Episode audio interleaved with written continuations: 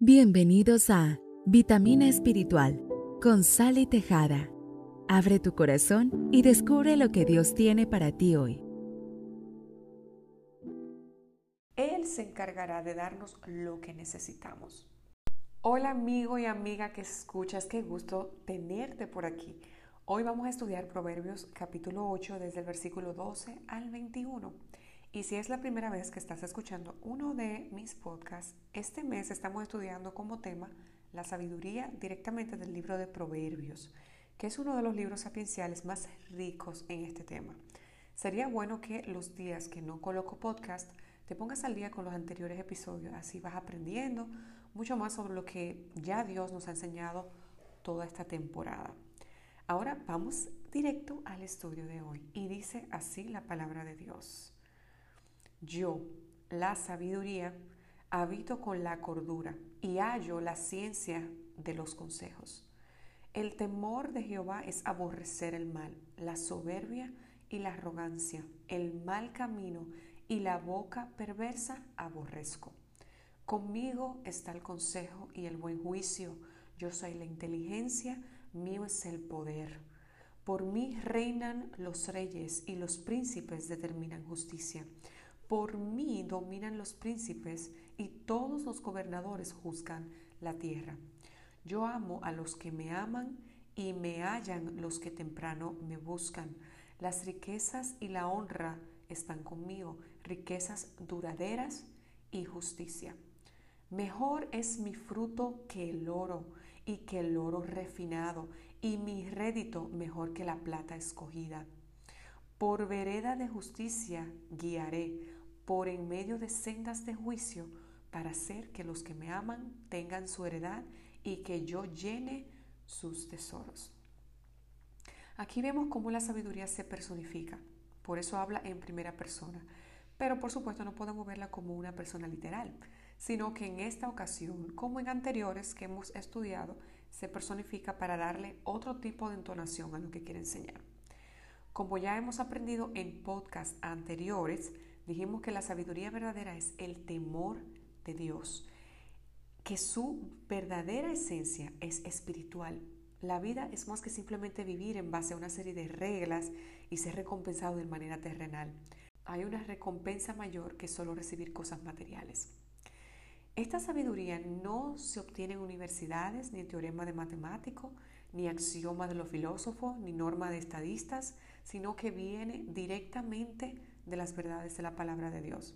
Entonces podemos concluir que la sabiduría proviene directamente de Dios y con la fe que uno coloca en Él como Señor y Salvador. Entonces, según lo que leímos en Proverbios, Vemos que la sabiduría divina da a los hombres buena cabeza porque dice que habita con la prudencia y ha hallado conocimiento y discreción. Y según el diccionario, la prudencia es la capacidad para pensar ante ciertos acontecimientos o actividades sobre los riesgos posibles que esto conllevan y actuar o modificar la conducta para no recibir o producir perjuicios innecesarios.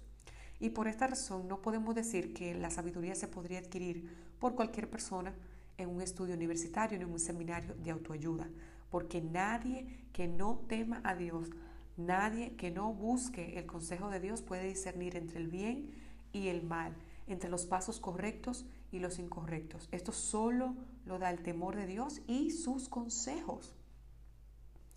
Dios es quien nos dice lo que nos conviene o no lo que es mejor para nosotros y lo que no, lo que nos va a bendecir y lo que nos va a maldecir. Por eso la sabiduría habita con la prudencia. Ella te invita a analizar antes de tu pecar. Ella es la que nos trae a memoria todas las veces que hemos hecho lo incorrecto ante Dios y las consecuencias de esos actos. Ella es la que nos incita a seguir la voz de Dios porque sabemos que siempre trae bendición. Por otra parte, la sabiduría es la que da al hombre un buen corazón. El que teme a Dios, el que lo ama, aborrece todo lo que él aborrece. Es por esa razón que cuando vienes a Cristo y el Espíritu Santo empieza a morar en ti, de repente comienzas a desechar lo que antes te parecía atractivo.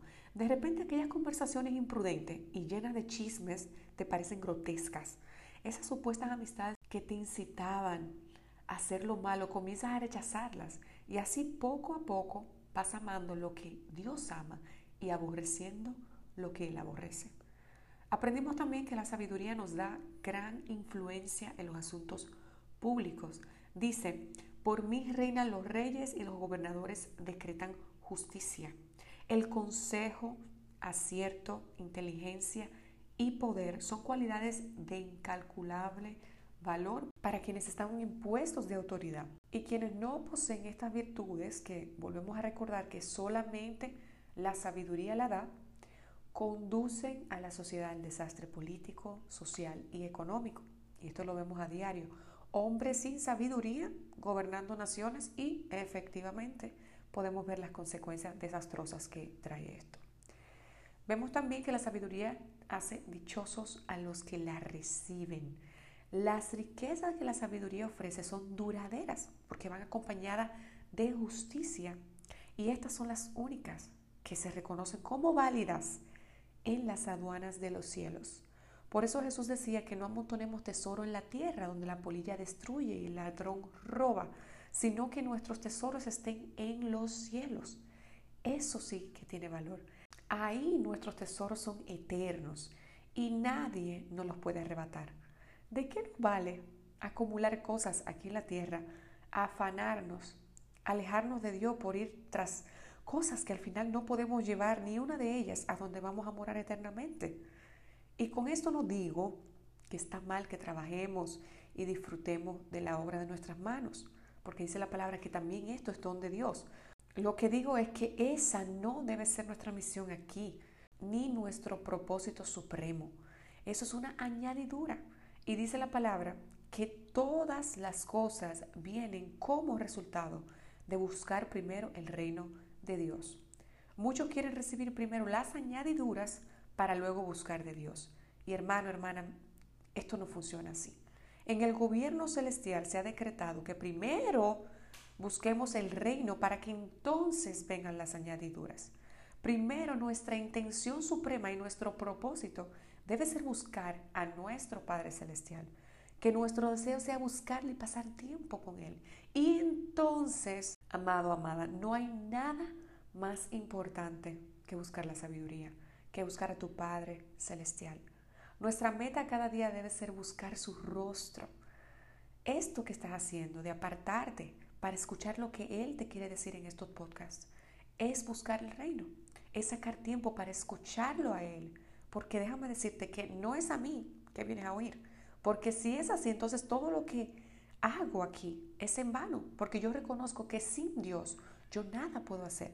Y que cuando Él me da estas palabras para transmitirlas a los que me escuchan, yo estoy 100% segura de que es Él que está hablando. Si no, entonces vuelvo y digo, mi trabajo es en vano. Porque mi meta con estos podcasts es que tú te acerques más a Dios, que aprendas de lo que me ha enseñado a mí, yo darte para bendición, a ti también, pero este querer, como hacer, lo pone solamente Dios.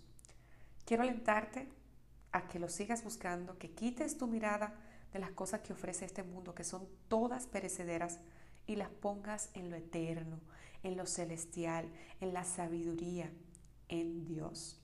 Mientras más lo busques, más lo vas a hallar y te aseguro que cuanto más tiempo tú te pases con Él, más te enamoras y poco a poco te irás pareciendo más a tu Padre Celestial. Espero que este podcast haya sido de bendición para ti y que todo lo que has escuchado no solo se quede en tus oídos, sino que lo lleves a la acción. Que Dios ponga en ti el querer como el hacer por su buena voluntad.